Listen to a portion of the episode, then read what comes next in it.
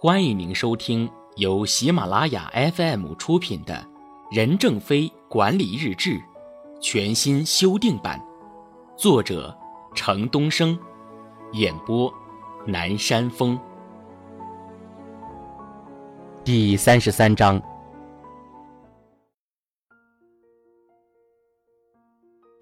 十二月十二日，第一授信主管的责任制。一个主管接到员工危难报告时，不仅仅是上报了就没有责任了。我们要确定第一授信主管的责任制。尽管你不一定是他的直接主管，但受难者找到你了，你就是第一责任者。你一定要跟踪落实，直到受害员工得到了及时负责任的救助为止，否则应承担责任。主管在突发事件中对员工负有关爱责任。我们要对异常事件处理失职的主管给予严肃处理。摘自关于费思思突发事件批示。背景分析：两千零九年八月二十日晚八点二十分左右，华为供应链派遣员工费思思在东坑红海派遣员工宿舍路口等待接送班车时，遭到两名歹徒飞车抢劫。抢夺中，费思思被拉倒，工卡一百五十元现金丢失。身体多处擦伤，左肩锁骨骨折。在救助费思思的过程中，个别主管的不恰当言辞导致了员工的误解，并造成了不良影响。任正非对这件事情做出了严肃的处理，并要求员工反思。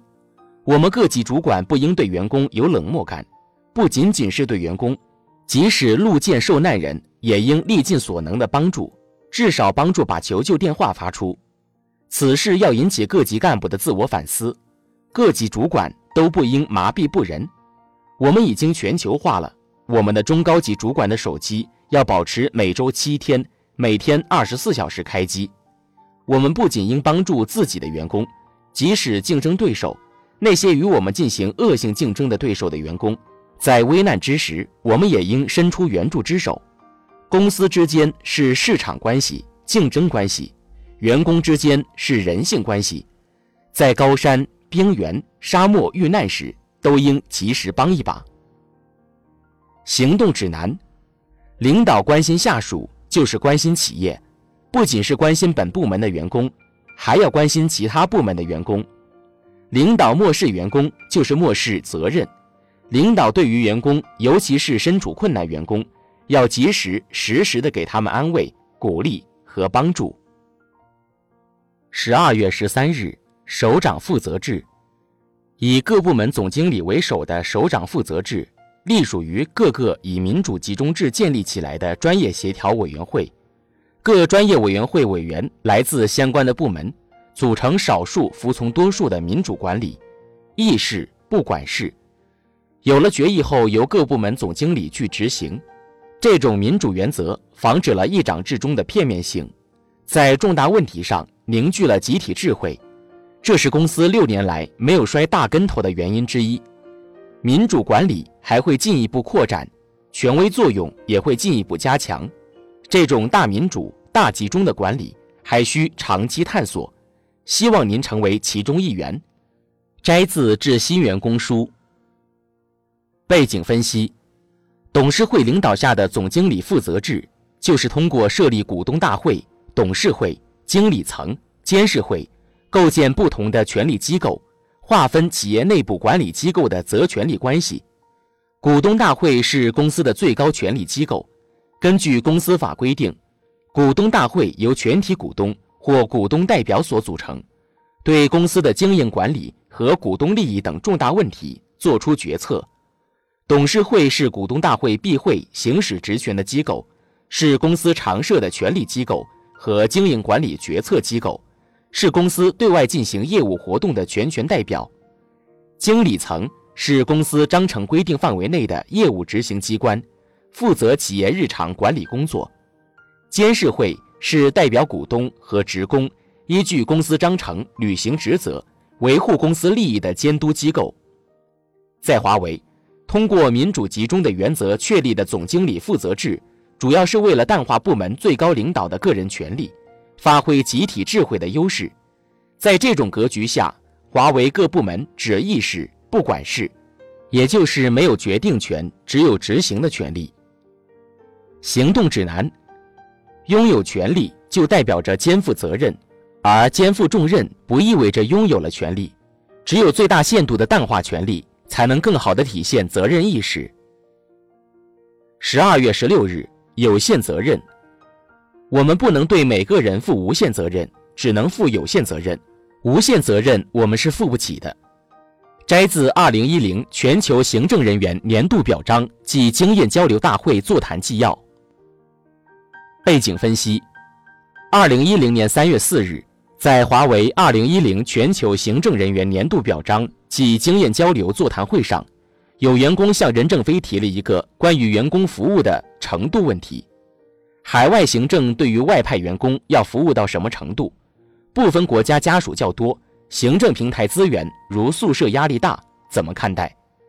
任正非是这样回答的：“我们认为你们管的不是小孩子，我们没有交给你们全托，而且也不是半托。”你们只是给他们一些安排，不要太热情。难道你们还要帮他们这些幼儿洗澡吗？没必要，你们太操心了，这就是成本。他们都是大人了，都要学会自我管理。他认为企业对员工只能负有限的责任，而不是无限的责任。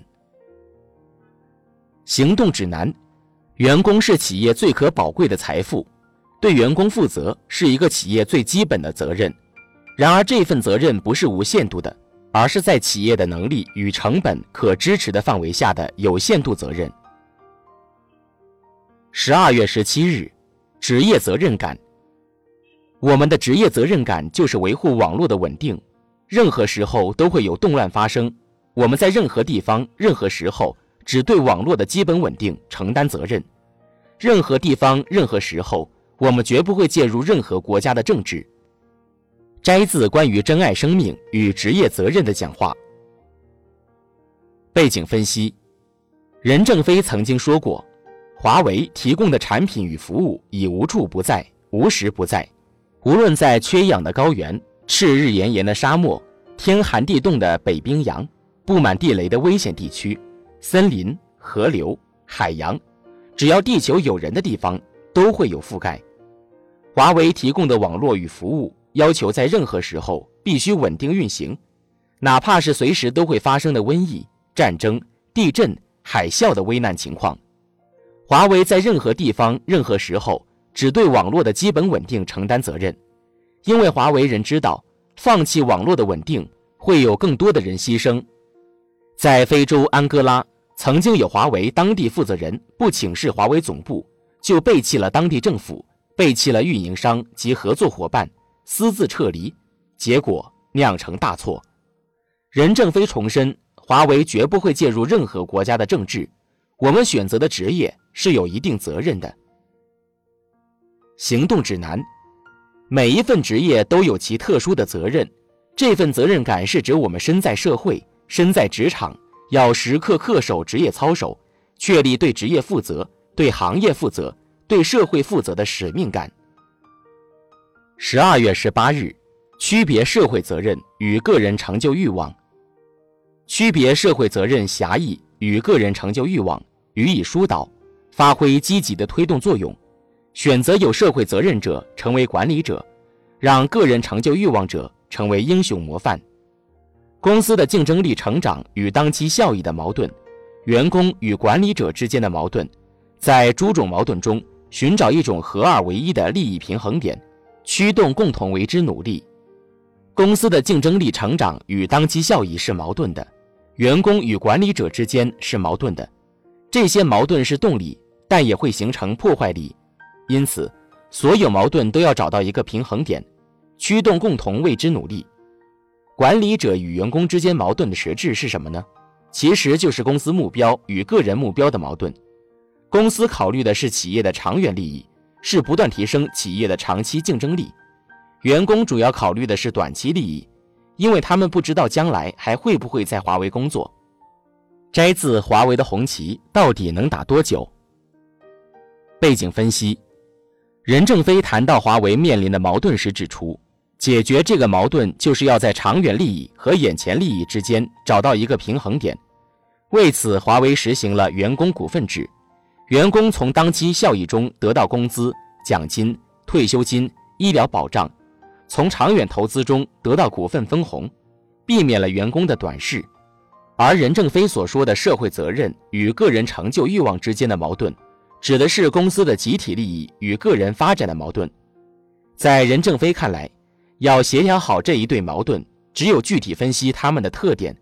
让有责任、有使命感的人走上管理层，让个人成就突出的人做优秀员工的楷模。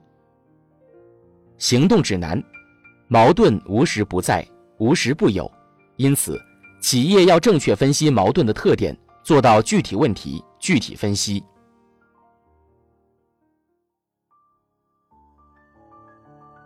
您正在收听的是由喜马拉雅 FM 出品的。任正非管理日志，全新修订版。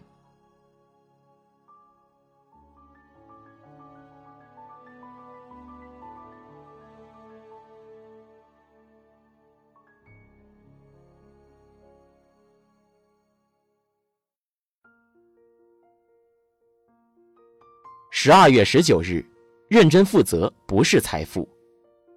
华为要求员工要认真负责。但认真负责不是财富，还必须管理有效。摘自华为的红旗到底能打多久？背景分析：管理学家德鲁克说过，管理是一种实践，其本质不在于知，而在于行。心态、技能、知识属于知的范畴，行就是好的工作习惯。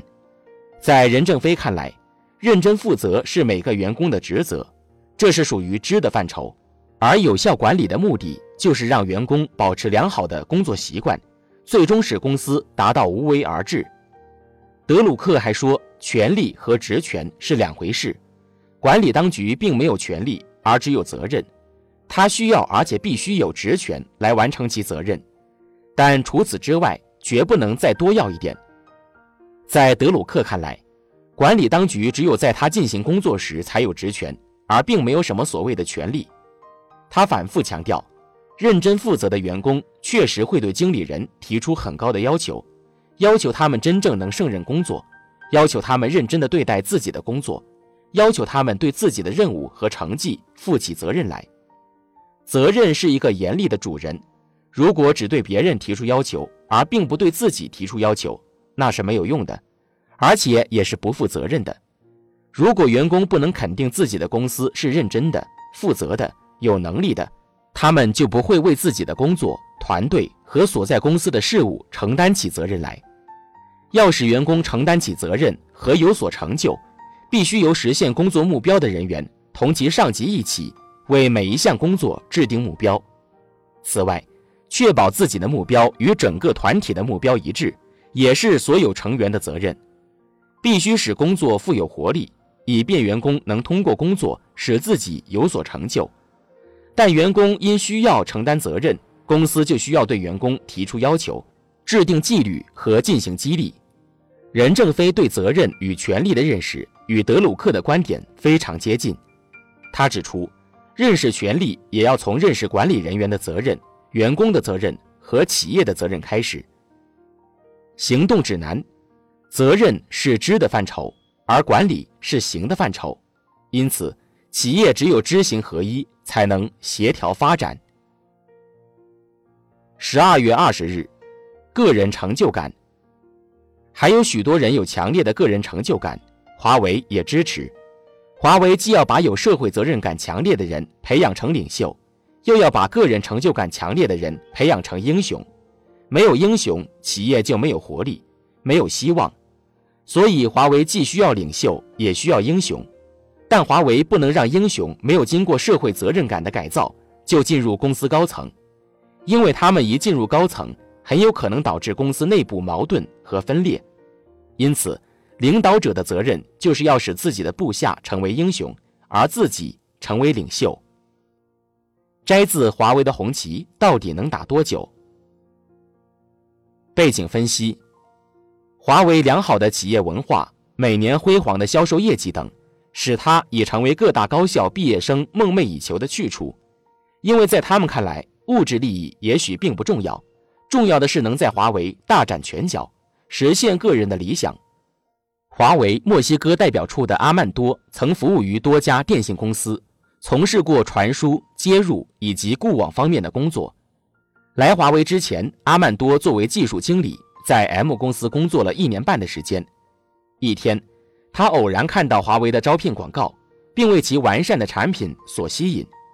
正好那时阿曼多也在寻找能更好的发展自己技能和事业的机会，所以就决定试一试。不过阿曼多在面试的时候有些失望，因为阿曼多看到的不是完善的产品，而是简陋的办公室，里面只有四个员工，两名中方员工，一名本地员工，一名助理。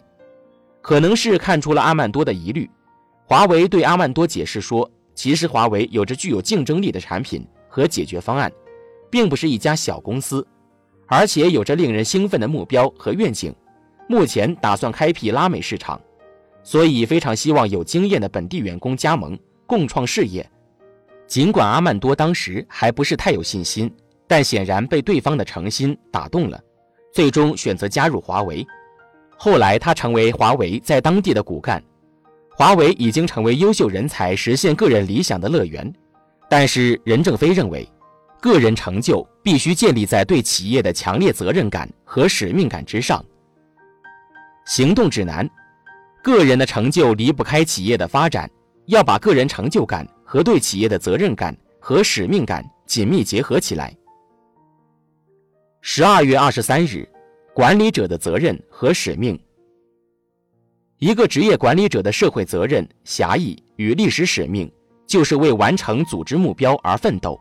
以组织目标的完成为责任，缩短实现组织目标的时间，节约实现组织目标的资源，就是一个管理者的职业素养与成就。使用权力不是要别人服从您，而是要您告诉他如何干。因此，围绕组织目标的有效实现，个人所处的位置、承担的使命应如何解释？怎样解释公司的组织目标的实现？我在华为的红旗到底能打多久里讲过。在历次很多讲话上都讲过，但大家都听不进去。今天就要考一次，你听不进去也要写。一个职业管理者，他的职业就是实现组织目标，因此实现组织目标不是他的个人成就欲所驱使，而是他的社会责任狭义无时不在的给他压力。摘自一个职业管理者的责任和使命。背景分析。术业有专攻，每个人都有自己的优势和劣势，因此，任正非认为，公司的管理者不一定有突出的成就，但是他如果有责任感、有团队精神、善于领导部下成功、善于协调各种矛盾，那么他就应该受到重用，公司就应该把他推到管理者的位置上去。由于发展太快，华为面临队伍快速扩张、国际化运作、跨文化管理。带来的人力资源管理挑战，在任正非看来，领导者的责任就是布阵、点兵、陪客户吃饭。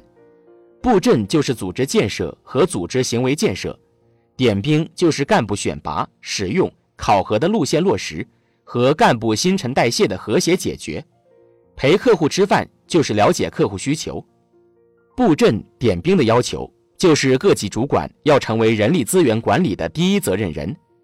任正非认为，各级主管不是独立贡献者，而是要带领团队创造优秀绩效的领头人，有责任指导、支持、激励和合理评价下属人员的工作，帮助下属成长，全面承担起本部门团队选、育、用、留的各项人力资源工作。业务工作和团队管理是靠人去完成的，忽视人力资源管理的责任，把个人成就感置于组织托付之上。沉醉于自己的轰轰烈烈，无心为下属成长去努力是不合格的。因此，公司有必要区别哪些人适合做管理者，而哪些人又适合做技术。行动指南：尺有所短，寸有所长。在企业里面，每个员工都有自己的长处和不足，公司应该发掘出每个员工的潜力。